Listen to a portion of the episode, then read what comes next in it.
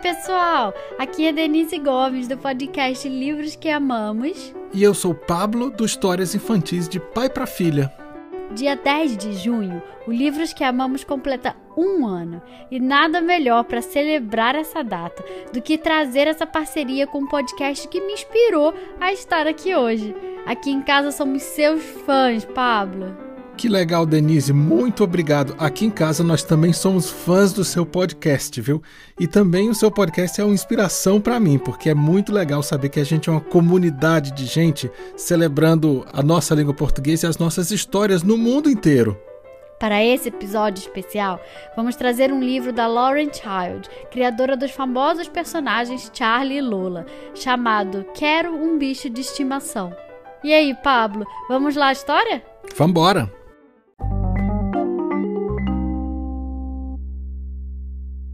Eu quero mesmo um bicho de estimação. Mamãe, por favor, eu posso ter um bicho de estimação? Bom, talvez se ele não tiver muito pelo, a mamãe disse. Pode se ele não entrar em casa, o papai disse. Nada que faça zumbido, a vovó disse. É porque interfere no aparelho auditivo dela, Animais empalhados são de total confiança, o vovô disse. A moça da loja de animais disse: Peixinhos dourados são divertidíssimos. Divertidos no quê? Eu falei. E a mamãe perguntou: Que tipo de bichinho você gostaria de ter? Ah, que tal um leão africano? Eu treinaria ele e nós faríamos um espetáculo. Seria um sucesso. Vovô disse. Mas leões costumam tomar lanche entre as refeições. E eu pensei, ups. Tá, uma ovelha seria legal. Elas são vegetarianas. Nós faríamos tricô juntas.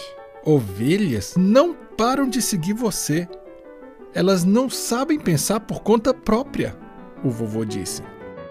É, eu odeio imitonas. E que tal um lobo? Aposto que eles têm ótimas ideias. Fora que eles também têm excelente olfato, então a gente nunca ficaria perdido. Lobos também soltam excelentes uivos. E uivos me dão dor de cabeça, o papai disse. Ai, papai não é nada divertido quando está com dor de cabeça. Talvez a solução seja um polvo. Eles não fazem barulho e a gente poderia mergulhar juntos na banheira. Ai, já imaginou quantas pegadas um polvo deixaria pela casa? A mamãe perguntou. Eu respondi: Oito. Por isso mesmo, a mamãe disse. Tá, uma jiboia então seria perfeita. Elas não têm pernas e quase não fazem barulho. Jiboias gostam de enrolar em você e apertar bem forte, o papai disse.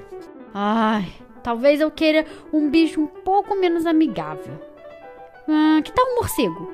À noite a gente podia voar por aí e de dia ficar pendurado de cabeça para baixo no guarda-roupa. Se alguém mais falar em morcegos no guarda-roupa, pode dar adeus para as bombas de chocolate. A mamãe disse. Ah, eu amo bomba de chocolate. Bom, então eu vou ter que encontrar um bichinho que não queira me devorar, que não fique me imitando, que não faça muito barulho, que não suje a casa com pegadas, que não me aperte forte e que não deixe minha mãe tão brava que ela proíba bombas de chocolate.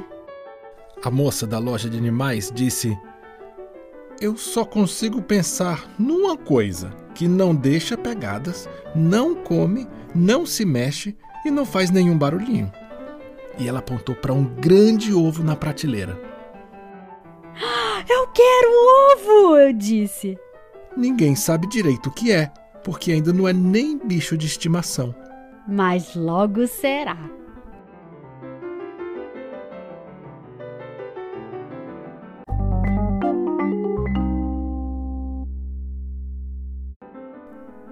E aí, gostaram da história?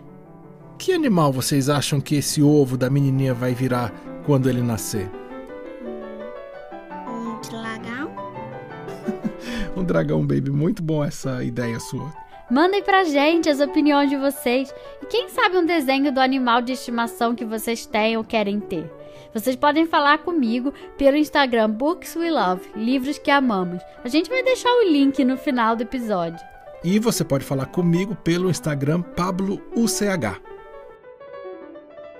O livro de hoje se chama Quero um Bicho de Estimação, escrito e ilustrado pela Lauren Child, traduzido por Érico Assis e publicado no Brasil pela Companhia das Letrinhas. Pablo, muito obrigada por topar gravar esse episódio comigo. Meus filhos vão pirar quando ouvirem esse episódio com o famoso Pablo Show que eles tanto curtem ouvir aqui em casa contando histórias. Denise, eu acho que o nosso podcast já tem a sua primeira ouvinte, viu? É a minha filha que está aqui me vendo gravar esse podcast tão especial em homenagem ao seu primeiro ano. Parabéns!